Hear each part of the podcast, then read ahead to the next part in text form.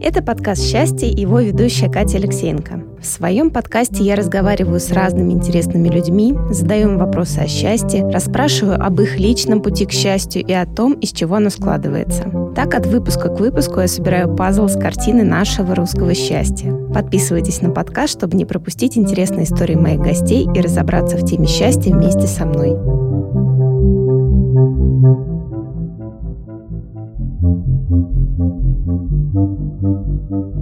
Это подкаст «Счастье» и его ведущая Катя Алексеенко. Сегодня у меня в гостях э, очень интересная гостья, прекрасная девушка Настя Грабович, основательница проектов The Girl Stock и Тело Замес. Настя, привет. Привет, всем привет. С Настей мне очень хочется поговорить на тему образования сообществ, потому что последнее время она меня очень сильно волнует. Почему люди образуются в сообщество, почему они приходят, почему им это необходимо, и насколько это сложно, несложно, востребовано, не востребовано среди людей как раз вот участвовать в таких историях. И второй проект, Настин, тоже интересен тем, что, мне кажется, вот сейчас тема телесности и взаимодействия со своим телом, она очень актуальна, и для меня тоже я стала об этом задумываться, и так здорово, что совпало, что у Насти как раз две такие интересные истории. Ну что, Настя, давай, наверное, начнем с классики. Ну, по крайней мере, для меня это классика. Расскажи, пожалуйста, о себе, о том, вот какой путь ты прошла до сегодняшней точки, и, может быть, о каких-то инсайтах, которые были у тебя, да, вот, может быть, о чем ты мечтала, и совпало ли это с тем, чем ты сейчас занимаешься. То есть вот интересно все вот эти предпосылки, да, к тому, что ты делаешь сейчас. Еще раз всем привет. Спасибо за приглашение. Я на самом деле э, вдохновлена и супер спокойна, потому что я нигде давно не записывалась, и мне всегда очень радостно куда-то приходить. Особенно, когда ты уже отслушал какую-то часть, как ты разговариваешь, как это все выглядит со стороны. Ты классно рассказала, что мне действительно две темы, такие, которые меня волнуют, это про сообщество и про телесность. Это, я говорю, таких моих два ребенка, которых я ращу, и я пока не представляю, что придет какой-то момент, что я от них откажусь, потому что, ну, вот просто у меня нет времени. И мы чуть-чуть тобой разговаривали до, ты классно объяснила, что люди же всегда делают, ну вот нам хочется, поэтому мы что-то делаем, да, или творчество, или телесность, это все точно так, потому что я всегда говорю, что мои проекты, Килток и Телозамес, они в первую очередь для меня, то есть мне это хотелось, для меня не было такой платформы, места, не знаю, сообщества, практики. И поэтому я это придумала и начала делать, потому что я просто не могла сама это найти. То есть все очень просто. Я всегда говорю, что я это делаю, сори, не для вас, а для себя в первую очередь. О каком-то пути, наверное, вкратце стоит сказать, что я со стороны выгляжу достаточно энергичным, жизнерадостным человеком, но, опять же, мне хочется просто, чтобы все слушатели, которые будут это слушать, они чуть-чуть приземляли мой опыт, это только мой путь. Меня просто волнует такая тема, что люди часто смотрят на других и хотят как другие, но никогда не будет как другой, и никогда нельзя взять золотую какую-то конфету, рецепт, секрет, и сделать точно так же. Да, это работает, когда вам нужно постирать белое белье, не знаю, приготовить пирог, а все остальное, оно с кучей нюансов. И вот это вот то, куда я пришла, мне как-то, я не помню даже, когда это пришла эта мысль, но вот это попросила про инсайт. Ну, инсайт такой, что моя активность, она часто не из наполненности жизнерадостности, а для того, чтобы заполнить эту пустоту. И поэтому все эти проекты, все эти активности, я осознала это чуть позже уже, естественно. И когда с каждым годом там изучаешь себя, становишься ближе, понимаешь, почему ты на самом деле не очень много любишь работать и хочешь. Ну, то есть есть уровень энергии какой-то. Вот у меня уровень энергии не для работы, скажем так. Он для вдохновения и для общения с другими людьми. И, ну, просто становится спокойнее. И инсайт такой, что не нужно себя сравнивать ни с кем, наверное. И в обоих проектах это активно поднимается тема, да, продвижения, что не нужно себя вообще, не нужно смотреть на других. У нас уникальная абсолютно система движений, переживаний. И в сообществе то, что истории других, они только для вдохновения, а не для подражания, да. Вот, как-то сумбурно очень вот так. Наверное, про себя кратко расскажу еще, что у меня есть обычная работа. Я работаю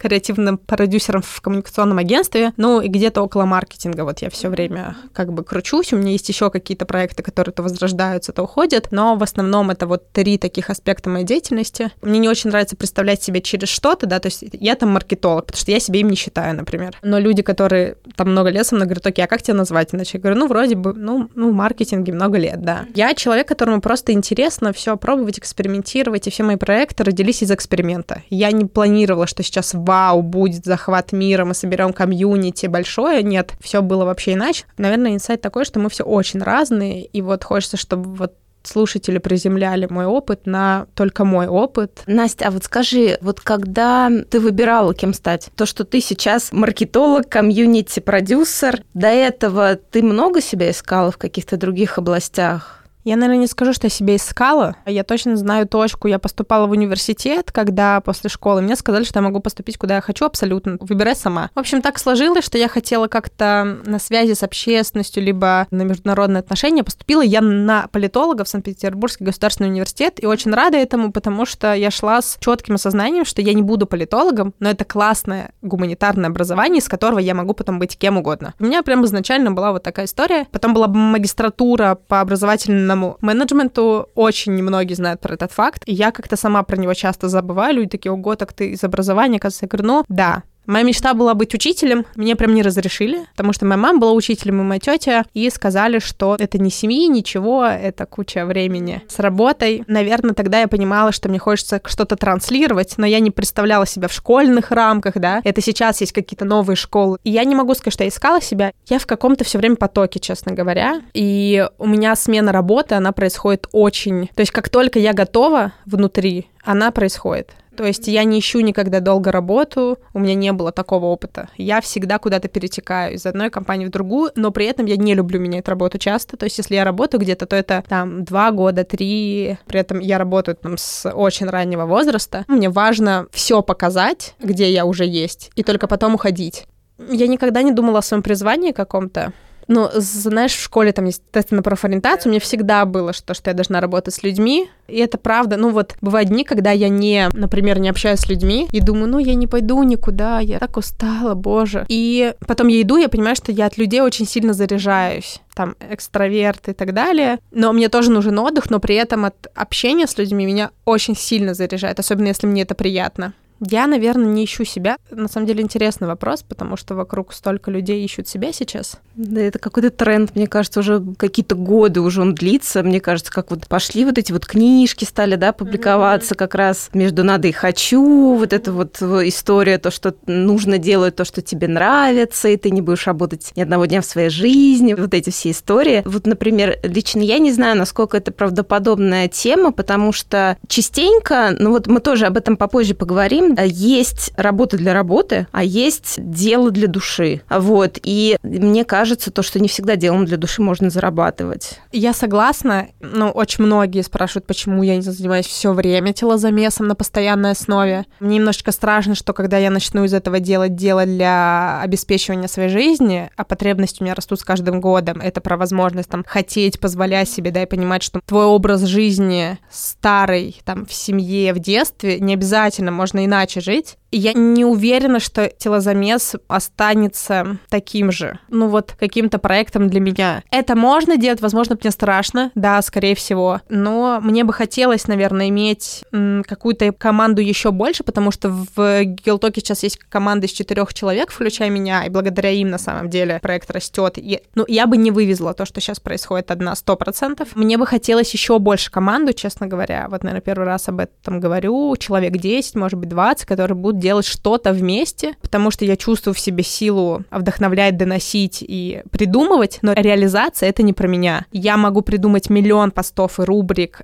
эфиров, ивентов, но делать я это не хочу, потому что есть просто другие люди, которые лучше это делают ну, пока что в моем мире работа есть... Мне просто хочется какой-то навык на работу себе, что если что-то пойдет не так... Вот я пришла и сказала, смотрите, у меня опыт в маркетинге, возьмите меня на работу. Предположим, я не знаю, мне там 35, 40, 50, наверное, попозже, да. Я с каким-то опытом. Не факт, что маркетинг будет таким же 100% нет, но как будто бы я хочу подушку безопасности, в общем, наработать. Это знаешь, как вот история... Вот часто я читала, по-моему, в интервью актеров, то, что если они хотели там с детства пойти в актеры, да, и учиться учиться на актерское. Им родители говорили, нет, ты получи какую-то основную профессию, потому что актерство это такое вот очень нестабильная штука, как мне кажется, любое творчество. Поэтому лучше себя чем-то подстраховать. Да, я очень хорошо тебя понимаю, потому что вот творчество и вот своя история, это вот для меня лично это очень нестабильная тема. Тема с масштабированием и с ростом, это тоже мне очень сильно знакомо, потому что, возможно, с возрастом, да, когда мы взрослеем, когда мы уже переделали кучу всего сами, уже не хочется это все делать. И ты понимаешь, что, что да, во-первых, есть э, люди, которым этот опыт необходим,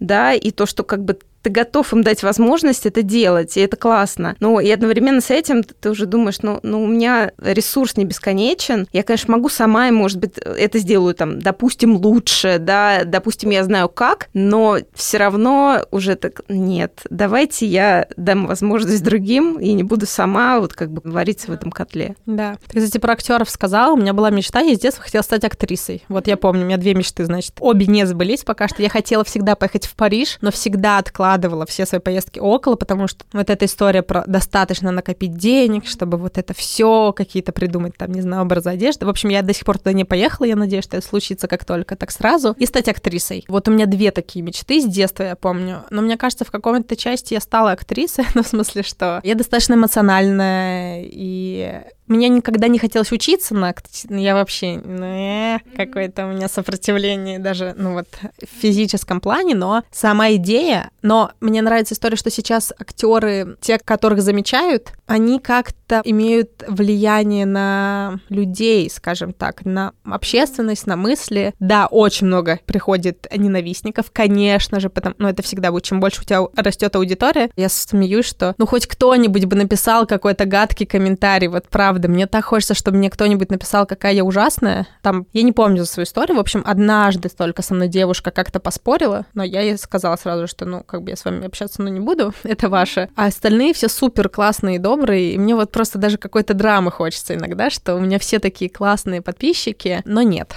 пока нет, поэтому, ну, что имеем, то мы рады.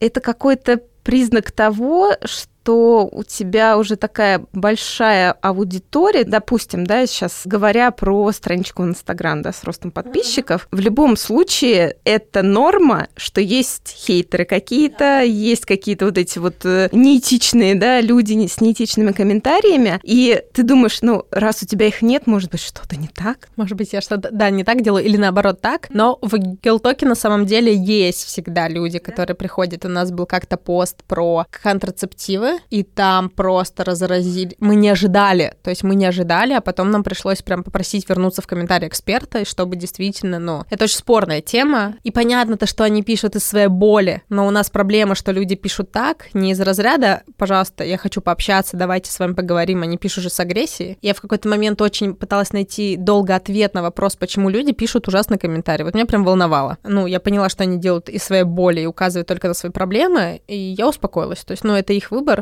я просто даже не представляю ситуацию, когда я кому-то беру и пишу что-то гадкое. Я никогда не писала какой-то комментарий. Я либо просто не смотрю этих людей, либо прохожу мимо. Все имеют право быть и существовать, если вам не нравится. Но это же как телевизор, ты можешь переключить канал и там, пожалуйста, отписывайтесь. Слушай, на самом деле, да, для меня это тоже всегда точно такая же реакция, как у тебя. Когда я вижу плохой комментарий у кого-то, я тоже думаю, зачем? Зачем вообще об этом писать? Ну, не нравится, ну, ну пройди ты мимо. Зачем об этом говорить? Говорить. Это как это провокация, не провокация. Ты хочешь выразить именно свою позицию там на страничке другого человека. Зачем, да? Ну, как бы это странная история. Ладно. Ты как раз сейчас сказала про боли, и я вспомнила о своем вопросе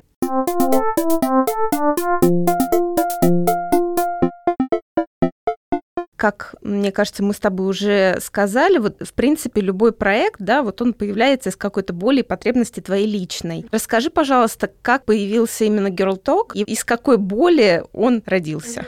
Понятно, что я не помню всего хода своих мыслей, но помню точно, что у меня была идея, у меня даже была презентация, я ее пытаюсь найти, мне хочется, чтобы... И я работаю еще в агентстве, которое упорно презентации делает, поэтому мне интересно посмотреть, что я там наделала. Там, в общем, была такая идея, ну, и я всегда так рассказываю, мне хотелось собрать вокруг себя окружение людей, не использовали, ну, тогда слово комьюнити три года назад, которое бы разговаривало со мной на одном языке. Тогда это было написано у меня 500 девушек, я хотела собрать. И мне никогда не было проблемы с друзьями, с подругами, вообще нет. Но я поняла, что я хочу обсуждать что-то важное и чтобы мы этим делились, а не только обсуждали какие-то стереотипные вещи. Я всегда смеюсь, что мы не обсуждаем ногти, маникюр, но это тоже очень важно, но не сегодня. Хотя, правда, у нас в чате иногда спрашивают и врачей, у нас есть закрытый чат в Телеграме, кто пришел на завтрак, тот может туда вступить. Не все вступают, кто хочет, пожалуйста, там общайтесь и задавайте какие-то вопросы. У меня была идея, чтобы люди, с которыми я разговариваю, меня понимали. Возможно, я столкнулась с каким-то непониманием, но не помню этого, но мне хотелось, чтобы можно было на какие-то важные темы разговаривать. Вот я ненавижу, когда просто, ну, беседа ни о чем, если вы не стоите в очередь за кофе.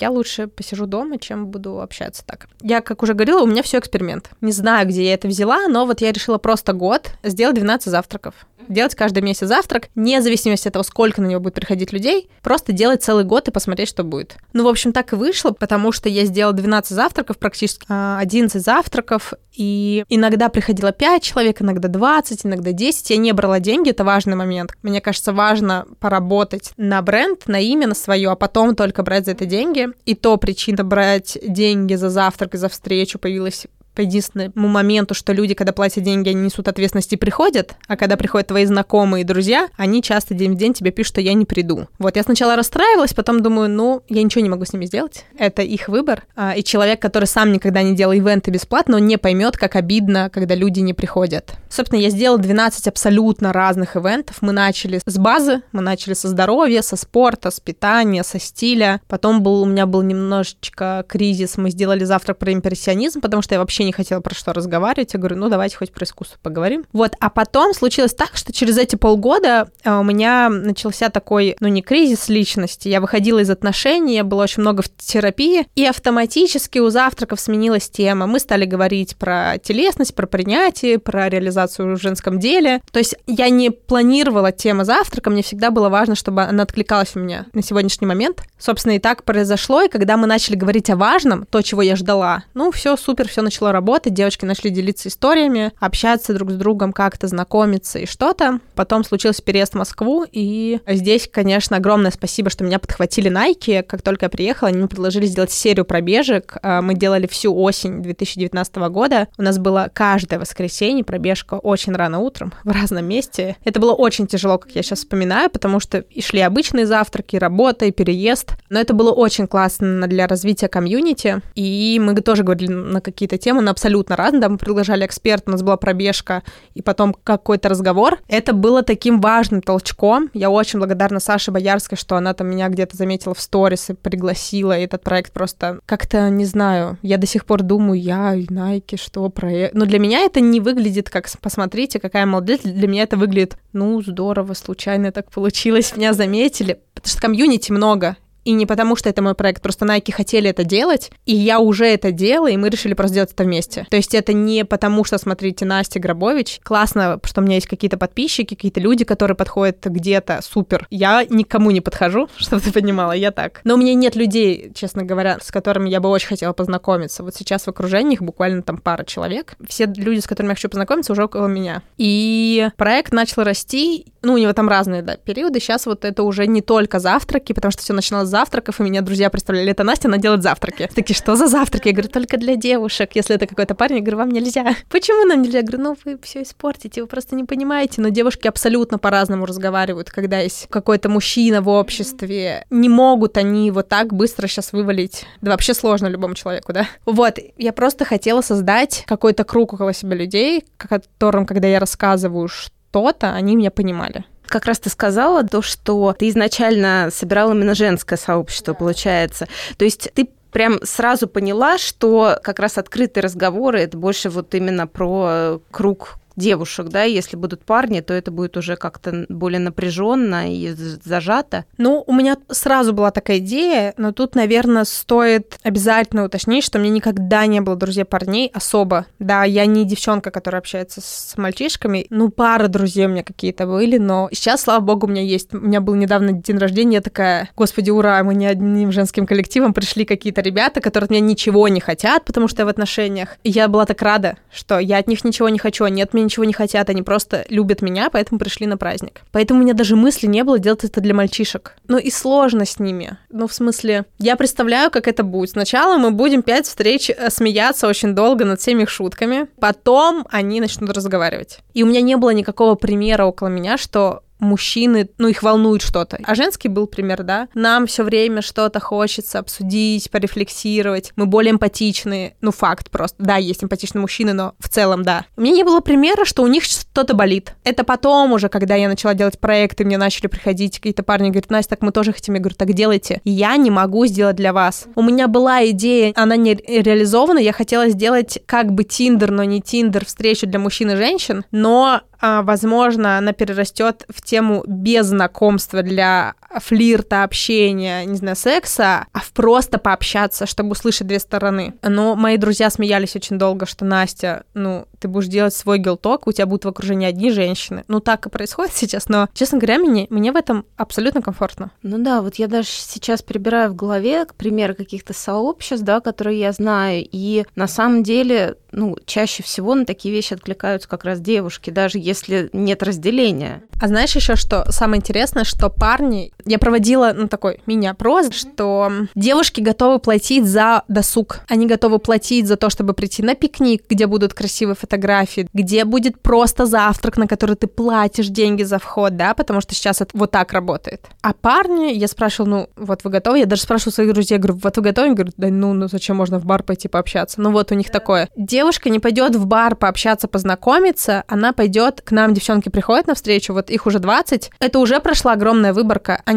совершили череду действий, чтобы сюда попасть. Написать, прийти, господи, выбрать наряд. Ой, это стрёмно идти в незнакомое место, но они приходят, и уже, ну, то есть мы отсеяли всех возможных негативных, мы их прям в теплое место, знаешь, как вот булочка какая-то, не знаю, в печку. Они платят за это деньги, они готовы за это платить. И девушки вообще чаще, ты посмотри всегда, да, кино, театры, да, есть мужчины, но обычно он идет с дамой или что-то такое. Мужчина больше копит деньги, девушка вот тратит их на досуг. А, я не знаю, к сожалению, у меня нет никакого исследования там, но вообще это очень интересная тема, потому что, ну, все мои парни знакомые, они говорят, да ну зачем платить? В смысле? То есть зачем туда идти, если это, ну, в смысле за вход, а пиво будет, ну, из разряда, знаешь? Я сейчас не хочу всех под одну гребенку, да, есть у меня примеры парней, даже моих бывших молодых людей, которые платят за досуг, за телесные практики, за это все, но им легче отказаться от этого к теме денег. Когда ты платишь деньги, ты идешь с какой-то, что ли, ответственностью. Ты идешь не просто думая, ну, что-нибудь хорошее произойдет, ты настраиваешься. Я могу ошибаться, да, ну вот вроде бы мы делаем завтраки, их уже там бесчисленное количество прошло. Вот у нас сейчас будет три мероприятия, на них на все уже куплены билеты. Я в шоке до сих пор, потому что это какие-то новые люди, я их не знаю, то есть это уже не мои знакомые, да. Но это, конечно, девушки, и я надеюсь, что оправдывается их вот эта сумма. Ну и на самом деле эти деньги — это цена легкого ужина с двумя бокалами вина в Москве, например. Я не пью алкоголь, я не из этих людей, которые тратят на него деньги, но вообще это вот так вот работает, да. То есть легкий ужин с двумя бокалами вина, на который вы и так потратите деньги. Это не вау-сумма, да. И вот ты правильно сказала то, что когда ты платишь, ты сам придаешь ценность тому, за что ты платишь. Потому что если ты... Ну вот у меня просто у самой, на самом деле, великое количество, не знаю, там, вебинаров, каких-то курсов, которые я записываюсь, и если я не заплатила, я такая, ну, как бы, что-то я не в настроении, что-то я не в ресурсе, ну, как-нибудь в другой раз, наверное, еще будет, вот. То есть я как-то сама это все спускаю на тормозах, а вот если я заплатила, я такая, так, ну, деньги что потрачены, значит, надо идти. Да, и на самом деле я даже у меня, ну, наболела, я вот хотела написать пост, но у меня пока перерыв эмоциональный. И действительно, люди, когда не платят деньги, просто пример вот свежий, у нас была бесплатная тренировка в Гелтоке, я у себя постил, я позвала тренера, с которым я занимаюсь. Из 30-40 людей, которые получили ссылку, пришло утром, ну, 8. Я... Хорошо, что я понимала, что так будет, и мы рады, что у нас было столько, но, блин, если 2, то совсем грустно. 8 — это супер, но вот люди так относятся к бесплатному. Поэтому, когда я начала телозамес делать, я сразу знала, что это будет платно. Люди не будут приходить туда, где им стрёмно, бесплатно, они будут сливаться в последний момент. Это так работает. Всегда есть процент людей, которые не доходят, сливаются перед началом, даже не просят деньги назад. И это нормальная практика, да, если ты делаешь это вот день в день, ты просто, ну, как бы подводишь человека. Но это нормально, да, поэтому тут очень тонкая грань, когда это стоит, например, слишком дешево, когда я смотрю какой-то курс по маркетингу, не знаю, думаю, что он стоит там 100 тысяч в год, и думаю, классный, наверное, курс. Блин, ну 100, ну да, ну разделить на 12 месяцев, вообще, ну, это адекватная какая-то сумма получается. Вот, а когда он стоит, не знаю, 10 тысяч за полгода, я думаю, ну, потому что я думаю, а на чем у них прибыль, да, сколько зарабатывает тренер в час? У меня же сразу мозг начинает считать. Слушай, ну тут, наверное, есть вот этот классический какой-то, не то что стереотип, установка в голове, что дешево это плохо, mm-hmm. да, что-то дорогое это наверняка качественное и классное. И поэтому ты вот думаешь, как бы так соотнести то, что ты делаешь, чтобы не продешевить и чтобы люди не думали, что это что-то какое-то некачественное, да, и поэтому ты просишь так мало денег, либо слишком дорого. Слишком дорого тоже. Но тут, мне кажется, очень важно понимать аудиторию, для которой ты работаешь, да, если это что-то постоянное, как телозамес, то это всегда должна быть какая-то примерная цена, как за тренировку где-то онлайн. На самом деле в Москве это все примерно одинаково, да, или если это какой-то массаж, ну, есть какой-то диапазон, то есть есть нижняя грань и высокая грань. Мне, конечно, нравится идея, что когда это стоит дороже, чем твоя средняя планка, например, то ты действительно приходишь как на опыт на какой-то, если это массаж какой-то, либо терапевт. Ты на терапию приходишь, когда ты платишь приличные деньги, и целый час стараешься там из себя. Вот у меня после будет просто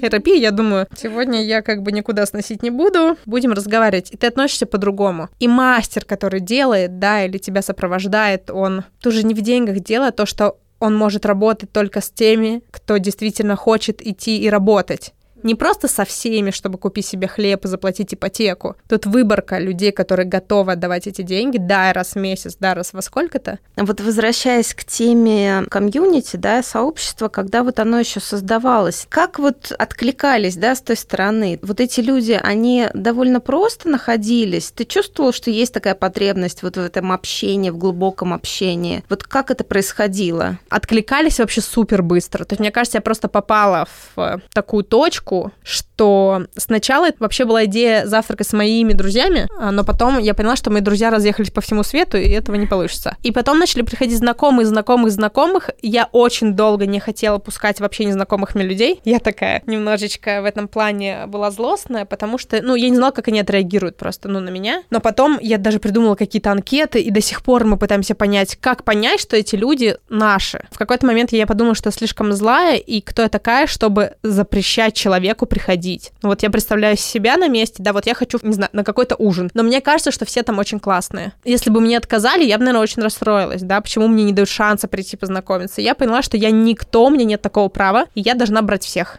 мы просим какую-то сейчас, ну, уже слабей, потому что по нашему инстаграму все понятно, на каком языке мы разговариваем. Если тебе не откликается, ты просто не приходишь туда. У нас бывают случаи, когда к нам приходят девушки, которые выбиваются, скажем так. Мы ничего никому не учим, мы такие достаточно шутим часто, общаемся открыто. Есть просто чуть-чуть другие девушки наверное, для них какое-то другое комьюнити, но мне всегда кажется, что они автоматически отвалятся просто. А попала я в ту точку, что получилось так, что сейчас эта аудитория выпустилась из школы, типа лет 10-15 назад, вот этот, это наш пласт. И университетские друзья уже и школьные как бы разошлись дорожки, а новых с работы недостаточно. И они не познакомились ни с кем в этот период, им грустно. И они приходят к нам, чтобы найти вот этих людей. И у нас очень много примеров, когда люди реально дружат из комьюнити, ходят куда-то на кофе, не знаю, на сапах кататься, на йогу, и находят друзей. Если ты в чате, там, в закрытом, да, вы все равно друг друга знаете, вы здороваетесь где-то, а Москва не такая большая на самом деле. Вы, может, в другом городе с кем-то встретиться. Это очень классное чувство сопричастности к чему-то. То есть ты не один. Ты не один, ты все равно как-то знакомишься, мне там всех легко представлять, да. Вот, и я закрыла просто проблему того, что людям негде знакомиться, я вот, ну, придумала такое место, чтобы они знакомились вот тут. А как думаешь, вот люди, они сразу понимают, зачем приходят, да? То есть они думают то, что хочу друзей, и они там точно есть. Я сама в некотором количестве чатов состою, и я понимаю то, что общение в них идет довольно-таки туго. То есть либо это чат не тот, да, либо там атмосфера какая-то, видимо, не та, что мне и самой-то не хочется особо там что-то делать. Для меня сейчас просто такая важная и интересная тема, как заставить людей общаться между собой. А, люди приходят часто, они не могут сформулировать, зачем они пришли. Я пытаюсь как-то там на всех своих проектах, да, спрашивать, это вообще взято из йоги. Я как-то была со своей подругой на йоге на Кундалине, и там преподаватель спрашивает, ну, что пришли? А стрёмно сказать, ты что ты пришел очень сильно, то есть мне, о боже, господи, хоть бы мне не спросили. Мало ли тебе что-то спросят еще, и тебя это растрогает на самом деле. И на телозамесе я всегда спрашиваю, мы вначале дышим немножечко, я молча не отвечаю на вопросы, зачем они пришли. Я не знаю, зачем они приходят, правда. Я прихожу, потому что я это делаю. У меня все очень просто. Нет, люди часто отвечают на вопросы. Я у девчонок, когда спрашиваю, у нас там есть какое-то знакомство, что пришли, ну, интересно. А за этим интересом что? Посмотреть, как кто-то приходит посмотреть и сделать точно так же, то, что есть кейсы, да, пожалуйста, вообще. Я, кстати, абсолютно открыта. Пожалуйста, делайте. На любой проект найдется своя аудитория. Посмотреть интересно, познакомиться, вдохновиться. Очень многие приходят. Мне кажется, это достаточно эгоистично. Я пришла вдохновиться, супер, а мы что тут? Ну, такая какая-то очень скользкая тема, да? То есть, ну, в смысле, а я должна сейчас как построить на беседу? Ну, и познакомиться, знаешь, они так стеснительно в конце говорят, ну, и познакомиться люди говорят, что у меня есть такая способность расположить людей, и вот они приходят в любое место, им комфортно, им безопасно. Я не знаю, где это началось и когда, но я это делаю опять же по причине того, что когда я приходила в какие-то места, мне было некомфортно. Поэтому я сейчас делаю все, чтобы людям было как-то приятно. Я им сразу наливаю воду, спрашиваю, как они, и это просто естественно получается. То есть у меня нет никакого списка, да, и, конечно, они, им нужно время, там полчаса, 40 минут, час, и даже я замечаю, что у людей плечи расслабляются, опускаются вниз, они садятся удобнее. Конечно, не сразу они знакомятся, они позже. Ой, кто-то интересный, кто-то сразу приходит, да,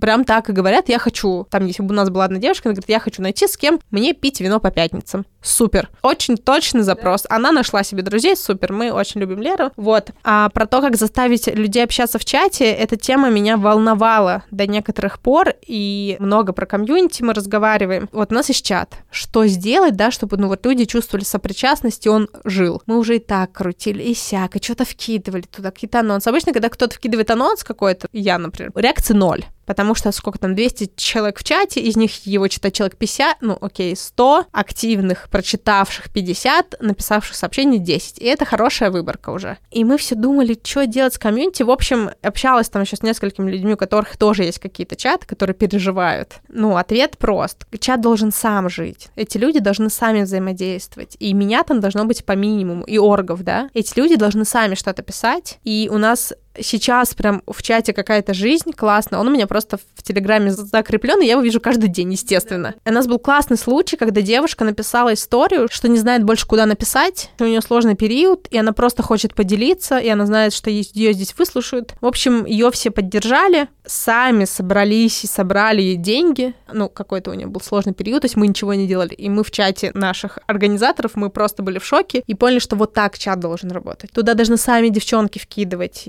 информацию информацию. Я иду там, не знаю, в театр, и я иногда вкидываю из разряда, у меня есть какие-то два билета, кто хочет как бы забрать, потому что мне хочется им приятно сделать. Вот чат должен так работать на взаимопомощи. И там поток сообщений о том, что спасибо, действительно такое классное комьюнити. Когда девушки сами пишут, когда участники, вот это класс, оно живет. Кажется, когда ты каждый раз пытаешься придумать активность, а люди не отвечают. Ну, либо они заняты, либо, ну, правда. Я не люблю большие чаты. Это единственный чат, который у меня прямо, ну, большой. Я такой сторонний, ну, наблюдатель. Ты знаешь, я вот сейчас, мне кажется, поняла вот эту историю, потому что вот чаще всего в тех чатах, в которых я состою, там есть какая-то коммерческая подоплека. Это уже больше похоже на какой-то нетворкинг, и все равно присутствует вот эта история, знаешь, как-то, ну вот здесь аудитория, я сейчас на эту аудиторию там предложу свои услуги, а вдруг кто-то откликнется. Если полностью, мне кажется, постараться убрать вот эту вот историю с личной выгодой, может быть, как раз э, и людям будет комфортнее общаться общаться вот в таком сообществе, ты понимаешь, то, что от тебе тут не втюхать что-то хотят, а что тут готовы тебя выслушать и готовы оказать какую-то поддержку. Ну и ты должен быть, наверное, вот в этой готовности. Хотя, наверное, с другой стороны, никто никому ничего не должен. Да, когда тебе кажется, что все время прилетают только какие-то рекламные объявления, и вообще, ну нет, спасибо. Поэтому я и очень минимально, я про телозаместо, про свой очень редко в Гелтоке рассказываю. Кто хотел, тот увидел у меня такая позиция. Понятно, что это не совсем с рекламой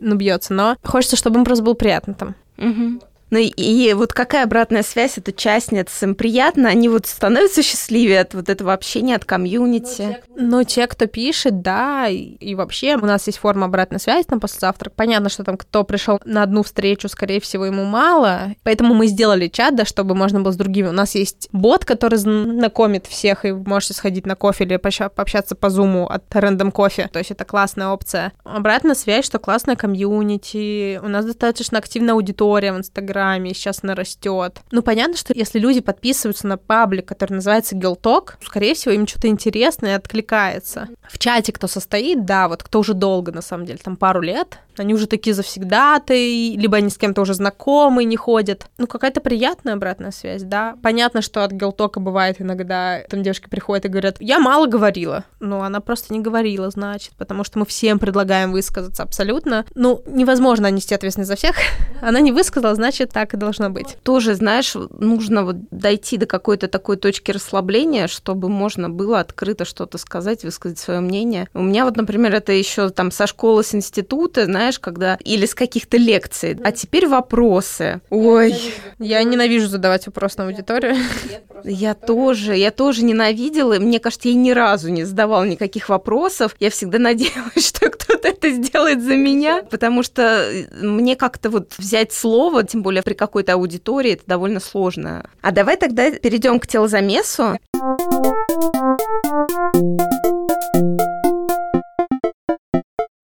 из какой боли он появился, да, и почему тема телесности, она стала для тебя такой актуальной? Ох, ну, во-первых, начнем с того, что Гилтоку уже три года исполнилось, а телозамесу вот-вот год. Я его начала в июле того года. Причем, когда все делали в зуме какие-то активности, я даже не думала, что я могу с кем-то танцевать, и кому-то это надо. Ну, как-то так все вылилось. Телозамес — проект про свободное внимательное движение. Я очень стараюсь аккуратно употреблять слово «танец», потому что оно многих может куда-то отбрасывать в какие-то реалии. Из какой боли? Когда там пару лет назад, два-три года назад очень активно стали все использовать слово «телесность», я вообще не понимала, что это значит. Вот я тебе серьезно говорю, я прям гуглила слово «телесность», и там вот телесность, и там, я говорю, ты что? И я поняла, что я не понимаю, потому что у меня нету потребности в этом, потому что я танцевала профессионально с 8 до 18 лет, 10 лет, получается, в коллективах, в разных, и я прям ездила на конкурсы, и у меня все окей с телесностью-то на самом деле было. И я понимала, что очень многие ситуации в жизни я там прожила, и вообще в уравновешенном каком-то состоянии благодаря движению, того, что я все время была с этим. Понятно, что оно там иногда было слишком много, слишком мало, а потом, когда я перестала этим заниматься в университете, эмоции стали падать и не обрабатываться, да, какие-то переживания, чувства туда капает, колодец капает, капает, капает, а потом, значит, взрыв случается. И я не могла никак себе найти студию для танцев. Я ходила, у меня были периодически пробы. Я искала так, искала. Мне было все время, ну, не мое. При этом я отрицала абсолютно современный танец. Это смешно сейчас, конечно, говорить, учитывая, что мы делаем на телозамесе.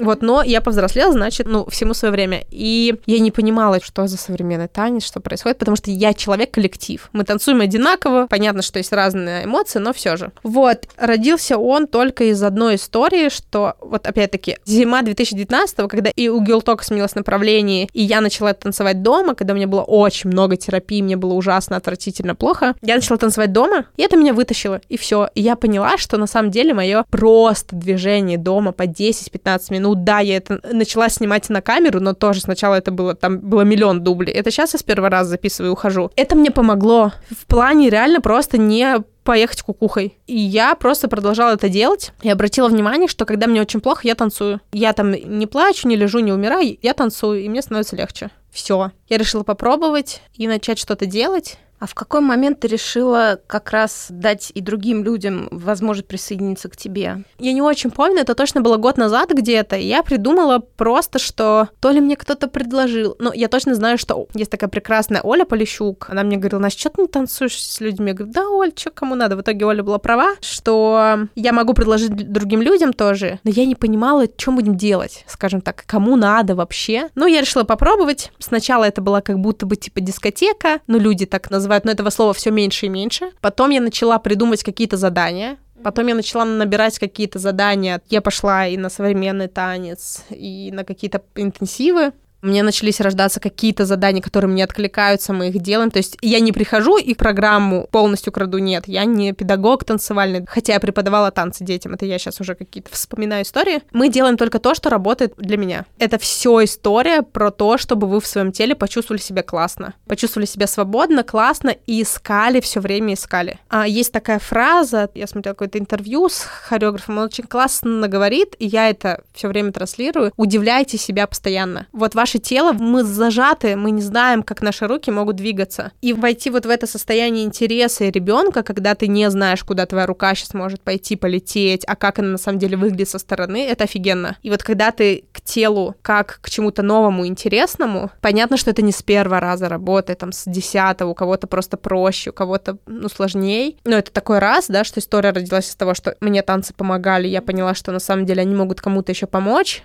а потом, углубляясь в тему, я поняла, что глупо отрицать, что тело не связано с чувствами, переживаниями и мозгом, и тело-то первично. Мы, когда приходим в какое-то помещение, мы съеживаемся в двух случаях. Нам страшно и холодно, некомфортно. Расслабляемся автоматически мы в тот момент, когда чувствуем себя в безопасности. Я вот очень верю в эту историю, да, что у нас э, сохранены там, не знаю, как правильно сказать, инстинкты первобытного человека, стресс-реакции все. Отличный способ закрыть стресс-реакцию. Потанцевать, подвигаться, еще что-то сделать. Поэтому у девчонки часто плачут на телозамесе, ну там радуются. Ну потому что, конечно, у вас там внутри вы сильная, вот это вот, там, бьющаяся за права, ищущая ищущая любовь, еще одновременно работающая. А там внутри просто куча боли. Эту боль можно на терапии прорабатывать, а еще можно двигаться, чтобы было не так плохо. То есть тут как бы все вообще очень базово. Я пытаюсь как-то простыми вещами всегда объяснять. Все очень просто. Да, у нас есть тело, и оно точно не дурак. Вот, ну вот прям реально оно все знает. Просто нам никто не говорит, что через него тоже можно работать. И почему в зал столько людей ходит? Понятно, что есть какая-то там... Все хотят быть классными, спортивными, но история это не про это. Это физическая нагрузка. То же самое. Это просто это не так распространено, и всем стрёмно показаться некрасивыми потому что им кто-то когда-то сказал на школьной дискотеке, что ты некрасиво двигаешься, или у тебя некрасивое что-то, или там кто-то посмотрел как-то, когда ты как-то сексуально двигалась. Там куча историй, но вот образно вот в целом как-то так. Ну, ты сказала, да, очень интересно про то, что тело знает, да, где какие зажимы, то, что они у нас есть. Для меня было открытием. Я ходила на йогу одно время, и там была асана, когда нужно было прогибаться назад. И она, как мне потом объяснили, она работала на открытие сердца. Когда ты вот так изгибаешься назад, то у тебя вот открывается вот эта зона. И я помню то, что я очень долго не могла ее выполнить, и мне аж прям было настолько тяжело, что меня действительно в слезы бросало. И потом потом, когда это все-таки получается, это дает телу настолько большой вот этот вот заряд, знаешь, он наполняет себя и как будто бы и любовью наполняет, и ты вот как-то такой, и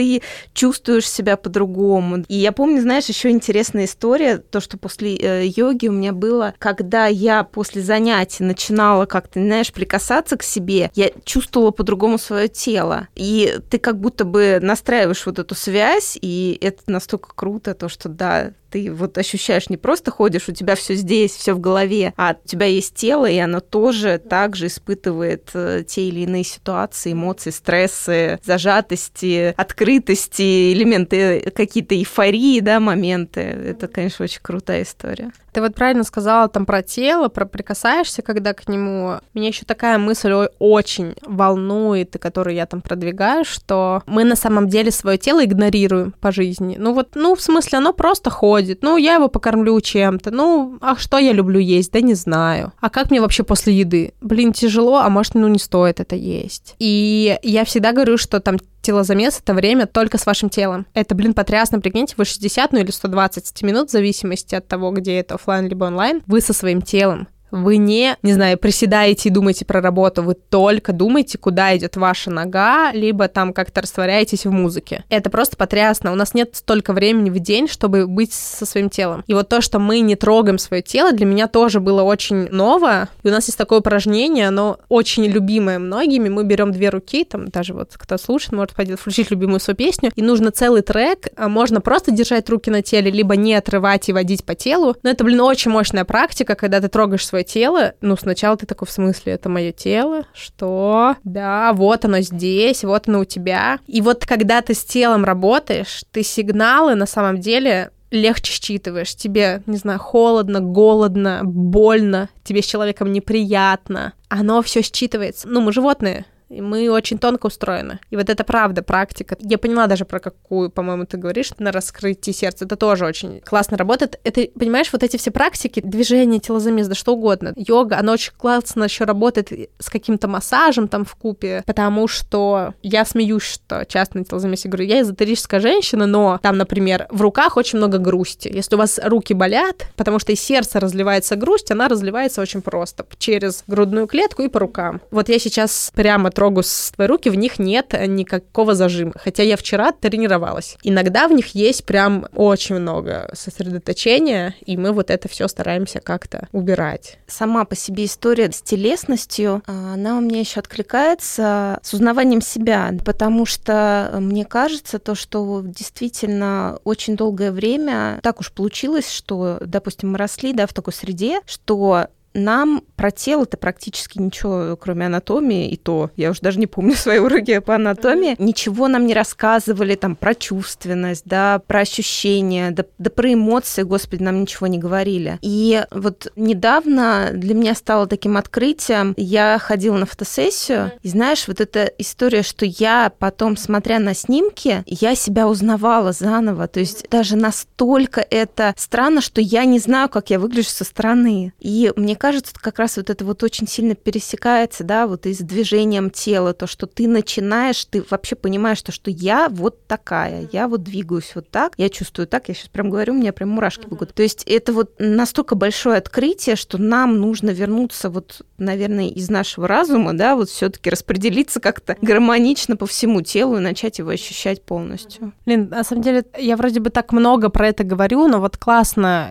мне сейчас очень прям приятно, как идет разговор, и ты сказала там про чувственность, что нам, ну, никто не рассказывает. Я действительно считаю, что в школе ну, никто не объясняет, как жить на самом деле дальше, что твои чувства, и вообще их нужно обрабатывать. И самое тяжелое, это на самом деле, это не физический труд, ну, на работе, да, мы думаем все по клавишам, что-то мы делаем, какие-то дела. На самом деле все эти люди могут выполнять одинаковые задачи, просто кто-то как-то чуть оперативнее их делает и энергичнее, а кто-то нет. Кто-то не верит в себя, что он может делать какие-то задачи, да, опять же, про уверенность в себе. И вот эта классная мысль, что я вначале говорила, если кто-то дослушал до этого момента, то супер, что всегда есть какая-то череда событий, которая привела меня к телозамесу. И сейчас вот история про телозамес не то, что я такая, вау, вот я танцевала, вот мне это помогло, супер. Но вот я оглядываюсь назад и понимаю, что в 2019 году было очень много таких точек, которые меня сейчас привели туда, где есть. Да, это там я танцевала дома, у меня была очень сильная терапия. Я была на Випасане, в мае. И это правда, после Випасны пошло очень много изменений. Випасана очень сильно про тело, потому что ты 10 дней, все, что делаешь, ты сидишь. Да, я там в каком-то подкасте прям целый час рассказала про Випасну. Правда, ты просто сидишь, и ты не можешь уже отрицать того факта, что у тебя есть тело, и ему в данный момент плохо или хорошо. И там есть очень классная мысль, что все состояния переменчивы, и если у тебя сейчас затекла нога, то она, если ты не обратишь внимания, то, скорее всего, ты не заметишь там через час, что она у тебя затекла, она пройдет. И вот это все очень сильно про тело. И тогда же, на самом деле, у меня какой-то был классный 2019 год. Вот у меня давно не было вот этого чувства открытия, я прям заскучала, я прям каких-то открытий про себя, да, есть открытия через другого человека, но вот своих каких-то как будто бы я все познала, и это точка, которая мне не нравится, потому что как только я думаю, что я все познала, значит, срочно нужно что-то делать. И еще вот ты сказала про телесность, про то, как мы устроены. Ну, мы свое тело видим каждый день, а мы не понимаем даже, как оно функционирует. И это очень грустная мысль, и я тогда, помню, читала книжку, которая называется «Как хочет женщина», и мне ее посоветовал мой тогдашний партнер. Он сказал, давай вместе читать. Я такая, что? И это очень важно, потому что нам никто не рассказывает. Ну, к сожалению, да, там вот многие девушки даже не знают, как у них внутри устроены органы. И это очень грустно. У нас была лекция про цикл. Ну, блин, я такого наслушалась, таких просто, ну, мифов, объясняя, что нужно посмотреть картинки в интернете, как устроены у вас, не знаю, где у вас какие органы, не бойтесь, пожалуйста. Вот это незнание, оно часто пугает, и то, что не рассказывают, что мне очень сильно повезло, у меня никогда не было никакого э, насилия, вообще никакого, физического, никаких мужчин около, да, или женщин, которые ко мне приставали, но сколько девочек пережили это и живут в молчании, что тоже закрывает их телесно. Есть очень классная книжка, которая называется «Пять травм», по-моему, Элизабет Бурбо, которая «Пять языков любви», по-моему, написала. Очень небольшая книжка, я прям вот рекомендую прочитать ее. Там очень классно на примере тела объясняется, какие у нас травмы. Там есть разные типы людей, и вот даже просто идя по улице, можно считать, что, скорее всего, у вот этого человека вот это. Там прям отлично объясняется какая-то травма, когда там от тебя отказались, либо что-то, и ты пытаешься исчезнуть. Эти люди могут есть бездонно,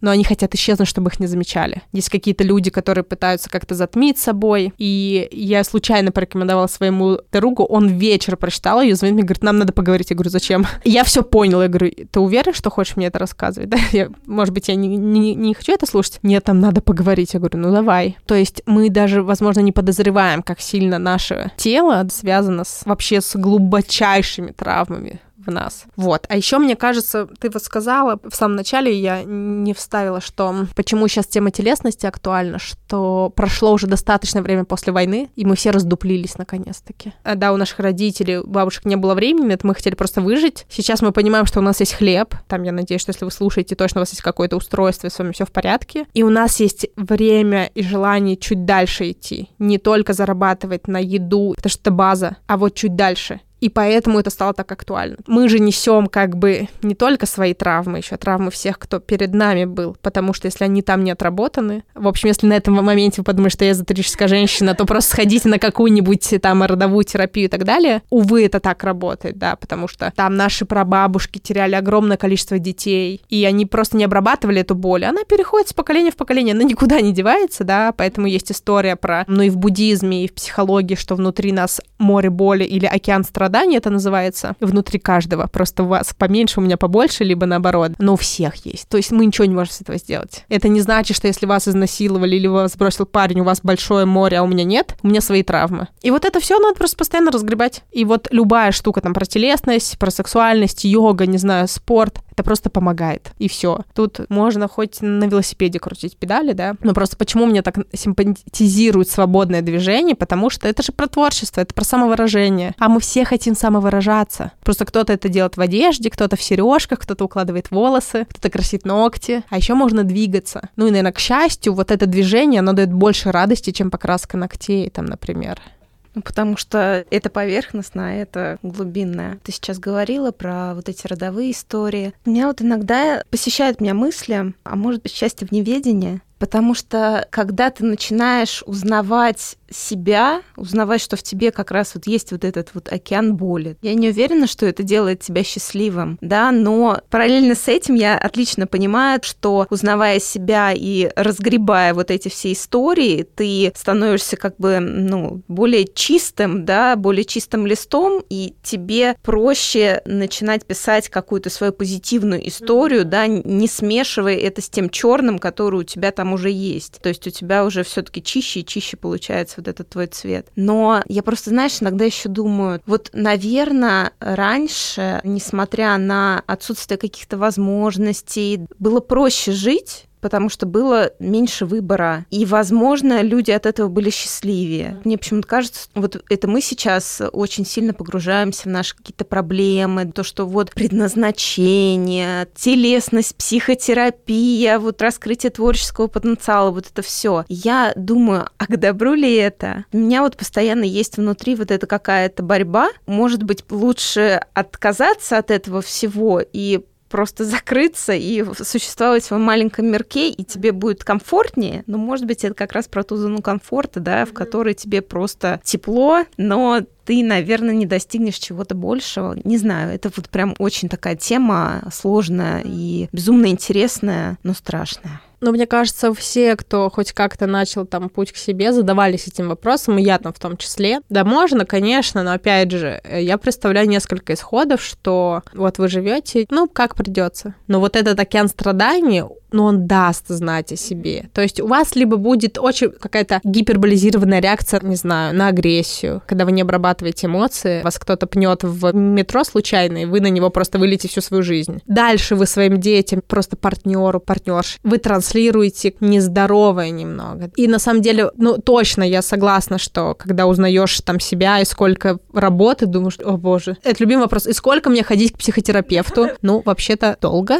Вообще-то это не прекращающийся процесс, потому что у нас сегодня все хорошо, завтра у нас все плохо, потому что мы меняемся каждый день. И я тоже задавалась вопросом, думаю, не, ну что так сложно-то, я не... Ну, ну, в смысле, ну как, ну... Но проблема в том, что мы же не можем существовать в вакууме мы еще с другими людьми коммуницируем. И вот с другими людьми проще коммуницировать, если ты хотя бы про себя знаешь, а уже вы там разбираетесь про них. И мне кажется, что просто качество жизни разительно отличается, когда ты живешь просто так, и когда ты живешь, прислушиваясь к своим желаниям. Это столько радости в этом на самом деле, когда ты что-то про себя узнал, когда ты попробовал это, когда ты получил, когда ты захотел. У меня тоже есть вещи, которые я вот прям с треском сейчас пытаюсь как-то разгрести, потому что понимаю, что иначе они мне просто, ну, я не могу. Мне в какой-то момент станет очень плохо, что это будет опасно там для меня и для окружающих. Это вообще личный выбор каждого, да, я абсолютно адекватно отношусь к людям, которые не ходят к терапевту, но в моем окружении сейчас так получилось, что все либо в терапии, либо ходили, либо в каком-то процессе хотя бы какие-то базовые знания, да, мне кажется, ну все должны там про границы хотя бы знать, про свои, про вообще ответственность, про токсичность. А никто не говорит, да, что там путь к себе, он какой-то легкий. Да, он долгий, сложный, но, блин, это так интересно. Опять же, ты узнаешь себя, начинаешь понимать себя, почему ты в тех или иных ситуациях поступаешь определенным образом. То есть это не просто, что ты, допустим, грубый, неприятный человек, а то, что что-то повлияло, почему ты ведешь себя именно так. И, может быть, с этим знанием приходит и другое поведение, и, и для тебя, и для окружающих ты становишься более приятным человеком. Для себя, наверное, да, мне кажется, это в первую очередь, потому что когда ты еще и собой недоволен сам, это тебя сжирает изнутри, это ужасно. Время будет идти, но так и будет. Поэтому, когда очень сложно там в семье или когда твои друзья, они себя уничтожают, а ты ничего не можешь сделать. Это спасательство, оно не работает. Ты просто, ну, смотришь как и ждешь момента, когда они перестанут это делать. Такая тоже выжидательная какая-то позиция, что, ну, вот так вот. Сегодня так.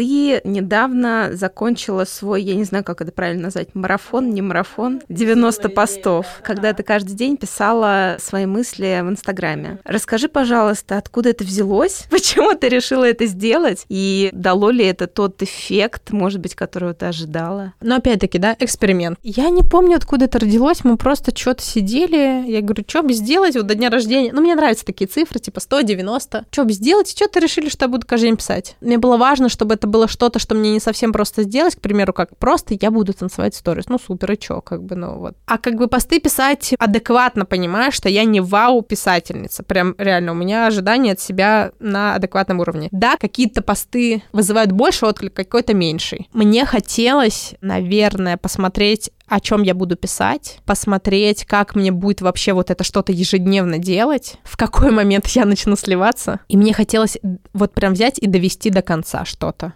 Не знаю, почему мне это было так важно, но вот прям не то, чтобы я человек, который бросает там на полпути, но мне было прям важно, чтобы вот прям взять и дописать. В какой-то момент я просто успокоилась и поняла, что если я сегодня не выложу пост, никто не умрет, но я уже привыкла его писать, я его напишу. Мне было важно писать их вечером, а не утром. Какой-то пост там я заранее готовила, которому нужно было чуть больше времени. Но да, я писала каждый день, и я поняла, что я не уточнила немножечко задание, потому что писать либо просто обо всем, либо о сейчасшних переживаниях, потому что это две разных, да, и у меня как бы получилось микс из того, из того, ну и мне хотелось чуть-чуть прокачаться, конечно, в писательском навыке, потому что, ну, всяко ты пишешь 90 текстов, какие они не были большие, маленькие, ты понимаешь, как ты формулируешь какие-то слова, и на самом деле очень внимательно начала прямо задумываться каждый день, о чем я буду писать, о чем я сегодня напишу. То есть это все как про медитацию, про внимание. А что сегодня? А есть у меня вот вдохновение, вот про это написать. Вдохновение покинула чат на 15 посту и посте, не знаю, как как правильно примерно, и все. И началась просто работа. Каждый вечер я садилась, где бы я ни была, а самое интересное, что за эти три месяца я обычно не путешествую так много, но я побывала и в Краснодаре, и в Анапе, и в Сочи, и в Петербурге, и куда-то мы еще ездили. В общем, я как-то перемещалась очень часто. И в Кисловодске я жила месяц. В общем, несмотря на дорогу, усталость, я открывала заметку и давала, ну, поехали. И мне хотелось это как-то всегда в конце дня делать, потому что, как итог, не факт, что это было про день, но вот и больше всего времени я тратила на выбор фотографии, честно. Ну, то есть пост там, не знаю, от полчаса, ну, до часа, и выбор фотографий, ну, не знаю, полчаса. То есть каждый вечер, когда люди, возможно, смотрят какой-то сериал, я говорила, извините, я пишу пост,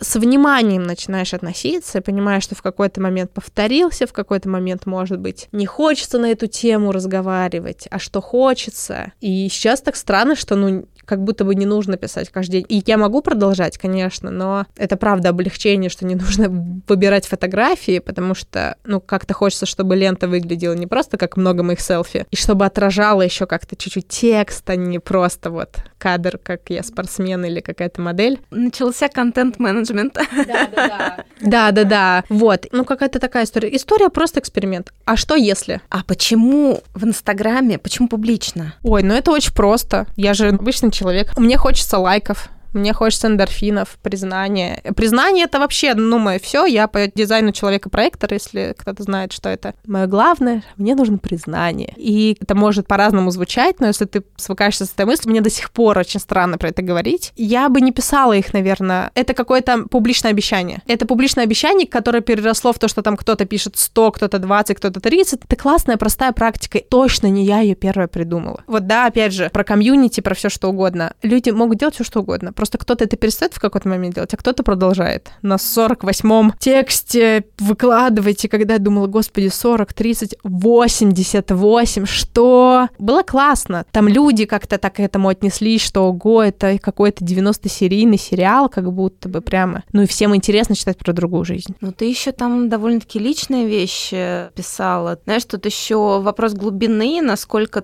ты глубоко погружаешься в себя и выплескиваешь вот действительно свои какие-то сокровенные вещи. Я скажу так, я точно не полностью обнажена перед публикой. Еще так сложилось, что я в этот момент очень сильно влюблена и до сих пор. И, конечно, у меня какой-то прилив. И я не могу про это все рассказывать, потому что это слишком личное. Но я могу рассказывать про что-то другое, что мне уже не так волнительно и больно. Я надеюсь, что все люди понимают, что это не только моя жизнь, есть еще огромная часть, да. Но я делюсь только тем, что мне комфортно. И понятно, что, ну, просто так устроено. Лучше люди реагируют на какие-то посты про боль, ну, мы так устроены. Вот, но ее не так много. Ну, в смысле, ее много, но я не могу про это все время писать. Ну, в смысле, что это тогда такое? Я вот, правда, мне в какой-то момент вообще, то есть я выкладывала пост и уходила спать. Мне было вообще все равно. Понятно, что когда ты пишешь какой-то, по твоему мнению, классный, полезный пост, у него там, не знаю, очень мало лайков, потому что ты попал в понедельник вечер, не в понедельник вечер, плохое время. Хотя тоже от недели к неделе. Или там солнце, у всех жара, и всем вообще все равно на посты на Инстаграм, ты такой, ну, ты просто пытаешься там что-то объяснить, правда важно. Ну, ты же не можешь капслоком в сторис написать, ребята, я тут написала, от души оторвала, вы не заметили. Ну, я так не буду делать, я там опубликую такой, еще в размере уменьшу пост, ну, кто захочет, тот прочитает. Был очень классный отзыв один. Я ходила в кино, и ко мне подошла девушка. Я была в вообще ужасно усталом состоянии. Она подошла ко мне и говорит, Настя, это вы, спасибо вам большое за проект.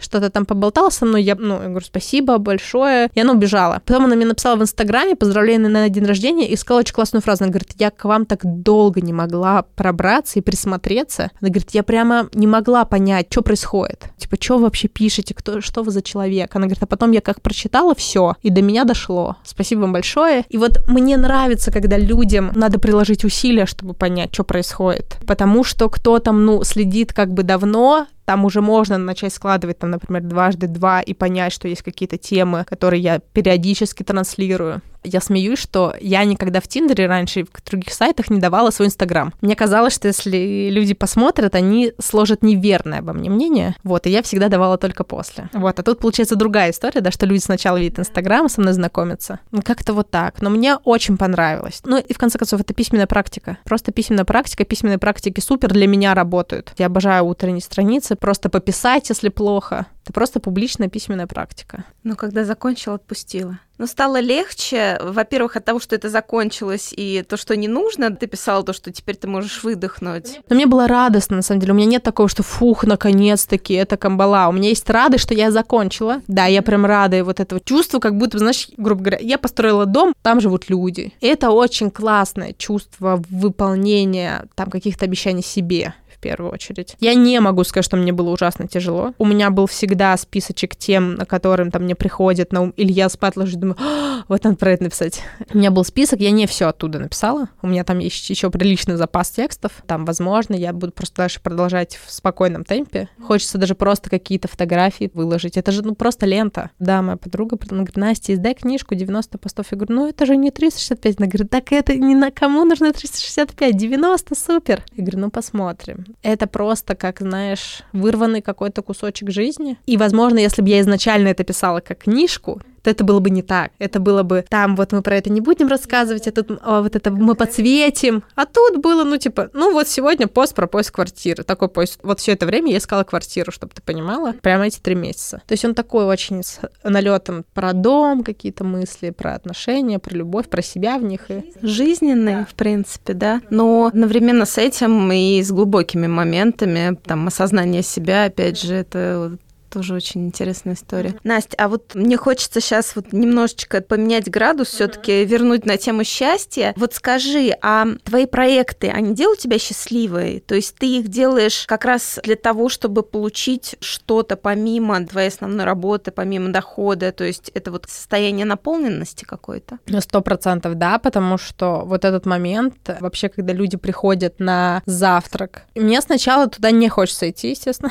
Я думаю, блин, какие-то люди опять опять. И вот этот какой-то, ну, контакт, в который мы там с ними входим, и общение меня очень заряжает. Я радуюсь там красивым фотографиям, местам, то, что люди пообщались. Очень радостно. Очень радостно, когда комьюнити живет. Про телозамес точно, да, потому что для меня вообще танцевальный зал — это место силы, а офлайн проходит в танцевальном зале. И вот этот момент, когда я прихожу в зал, и они начинают стекаться, все это для меня просто, ну, я очень счастлива, что они все пришли. Я понимаю, что сейчас будет что-то классное и важное. И после эти люди по-другому выглядят. Меня это делает действительно счастливой. Мне кажется, если меня что-то не делает счастливой, то я это не делаю. То есть я не, не занимаюсь спортом, потому что мне хочется, не знаю, что-то. Я занимаюсь спортом, чтобы быть здоровой и чувствовать себя хорошо после. Меня очень радует это все. И вот даже было очень много случаев, когда я, например, была устала, и такая думаю, ну, может быть, я не поеду на этот пикник, девочки сами. И я спрашиваю, говорю, ну что, мне приехать? Они говорят, блин, Настя, конечно, да. Я говорю, ну ладно. Я приезжаю, ну это про энергетику, да, вот когда ты чувствуешь, что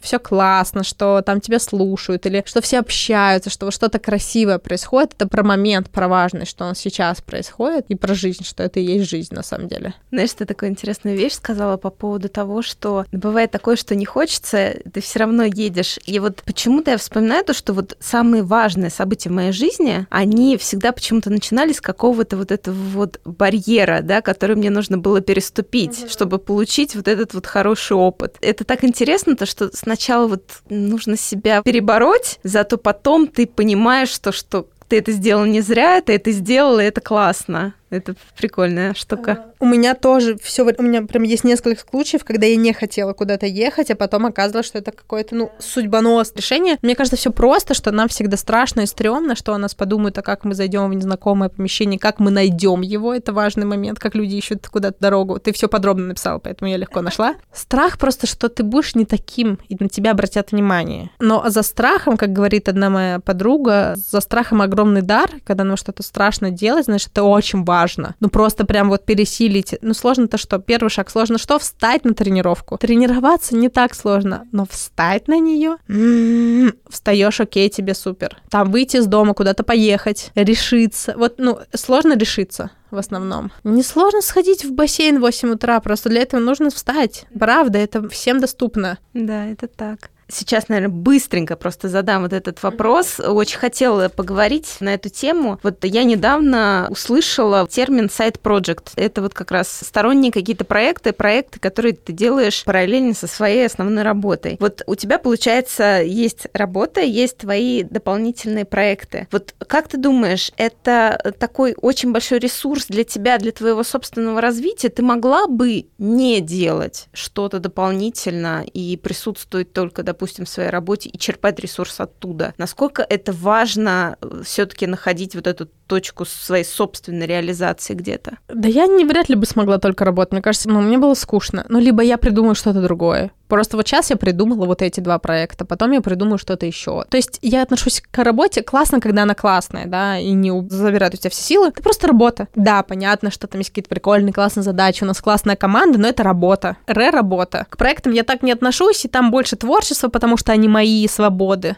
Но хотелось бы, чтобы они переросли в дело. Ну, они сто процентов приносят мне какой-то доход, это факт, ну, это очевидно. Я пока, наверное, не понимаю, как это сделать. У меня есть какие-то идеи, но всему свое время просто, и, наверное, они перерастут, когда я, я буду готова и посвяти себя только туда, потому что и там, и там сидеть на двух стульях невозможно. Все равно я большую часть дня, конечно же, уделяю своей работе. Но я себя сколько помню, у меня всегда были какие-то там проекты, подработки. То я вела какой-то инстаграм косметологини, то я занималась детьми танцами, то я работала на еще где-то. В общем, у меня постоянно была какая-то доп. деятельность. Просто, ну, классно переключать внимание же даже не между задачами, между проектами. Иногда это все очень напрягает, и в какой-то момент я поняла, что я очень много времени провожу перед компьютером. Но это вопрос просто планирования, мне кажется, как там распределение сил и все. Основной вопрос подкаста. Расскажи, что для тебя счастье? Такой сложный и простой вопрос одновременно. Я точно не думаю, что это какое-то перманентное состояние, это какие-то вспышки, да, вот я рассказывала, когда в зал приходят люди на телозамес, когда я просто в классном настроении иду по улице. То есть это всегда какие-то истории. Например, когда я смотрю в глаза любимого человека, и у нас одинаковое количество сил, чтобы посмотреть друг на друга, а не мы умираем в конце дня от усталости. Когда ты понимаешь, что тебя слышат, тебя любят. Какие-то счастливые моменты, они всегда ассоциируются у меня, когда я в состоянии наполненности но при этом еще про какие-то очень хрупкие вещи, которые сложно передать. К примеру, вы стоите на горе где-то и смотрите на этот прекрасный вид, вы же не можете его передать. Это что для вас важно? Супер счастливый момент. Не знаю, счастливый момент, когда ты окунаешься в холодную воду после там жаркого дня. То есть это какие-то секунды, но это какой-то миг, который ты не можешь передать. Вы не можете там в паре или где-то быть постоянно счастливы. Просто потому, что сегодня вы выспали, завтра нет. Сегодня плюс 35 в Москве, завтра плюс 20. У нас что-то меняется, нас что-то расстраивает. Для меня, наверное, счастье я никогда не формулировала. Точно, наверное, прослышать свои желания, свой голос сто процентов, потому что если я делаю то, что мне хочется, либо мне приносит радость, мне это сто процентов делать счастливой или хотя бы радостной. Ну, про контакт с собой точно, потому что часто на телозамес приходят девушки и говорят, что они чувствуют, что тело отдалилось от них. Но это такая и грустная история одновременная, и нет. Классно, что они это услышали. Вот когда в контакте, когда в контакте со своим телом кажется, что ну, можно с любым человеком разговаривать и можно отдавать, не только получать и высасывать с другого. Мне кажется, да, это про какие-то очень такие хрупкие моменты, которые не передать. Или, например, когда ты видишь первый раз океан. Я не видела, кстати, океан. Вот. Мне кажется, это будет точно счастливый момент. Если я буду наполнена другими то я точно смогу на это как-то отреагировать. Вот, ну и счастье точно это любить то, что делаешь, потому что, ну, как-то я не могу делать то, что мне не нравится вообще. Я прям, я, я пыталась, но это так не работает. Я прям становлюсь не собой. А у тебя есть какие-нибудь собственные рецепты, как сделать себя более радостной, вот поднять себе настроение? Ну, во-первых, потанцевать точно. Вот когда я танцую, это не значит, что мне классно и весело, я сейчас хочу потанцевать. Но включить музыку, да, вот включить музыку, меня очень вдохновляет музыка. Музыка точно меня делает намного счастливее. Это просто очень простой способ подвигаться. Прогуляться пешком очень долго, тоже это вот прям э, моя любимая история. Поделать что-то, что ты очень хочешь, но почему-то не делаешь. Например, у тебя есть какой-то список, например, сходите в бассейн. Я просто только что пришла из бассейна, и я не ходила, потому что, ну, в смысле, ну, куда-то ехать, там вот это все. Это просто, на самом деле, но у тебя где-то в списочке лежит, но ты это не делаешь. Или, не знаю, а сделать дома какое-то классное блюдо или, или холодный напиток. Блин, это супер классно, когда ты понимаешь, что тебе нравится, там, например, есть дома, и это очень просто, да, вот, например, это, ну, просто какая-то база. Еда, которую я сама делаю, физическая активность и музыка. Очень простые все вещи, просто они у нас у всех разные и часто одинаковые, но они очень базовые, просто вовремя понять, что, например, ты хочешь есть и что ты хочешь действительно есть. Я очень расстраиваюсь от плохой еды, это самое грустное, что может случиться. Я ненавижу, когда невкусно. Ну, лучше не есть, правда. Но когда мне вкусно, когда я это сделала сама еще желательно, все, радости моей нет предела. Да, это прекрасно. Настя, ты счастлива? Да, мне кажется, что да. У меня такая, мне кажется, немножечко счастливая с ноткой грусти, потому что, ну, правда, есть объективно какие-то вещи, которые я пока не могу решить прямо сейчас, но которые в процессе. Либо я точно понимаю, что э, в терапии мне нужно прорабатывать еще какие-то истории, но мне не нравится идея жить вот там. А через год я стану счастливой, когда, значит, учусь, не знаю, подтягиваться. Вообще нет. Сегодня да. Сегодня вообще счастливый день, сегодня счастлива. Настя, спасибо тебе огромное. Очень классно получилось, прям э, такой наполненный разговор, так много всего интересного и близкого мне. Спасибо тебе огромное. Спасибо большое. Это был выпуск подкаста «Счастье». Подписывайтесь на подкаст, чтобы не пропустить следующую историю про счастье. Оставляйте свои комментарии и отзывы. Мне очень важна ваша обратная связь. Если вам понравился выпуск, делитесь в сторис и отмечайте меня, Катерину Алексеенко. Мой ник Зора Кейт. Я обязательно отправлю вам в ответ лучики добра. Счастья вам и до новых встреч! thank you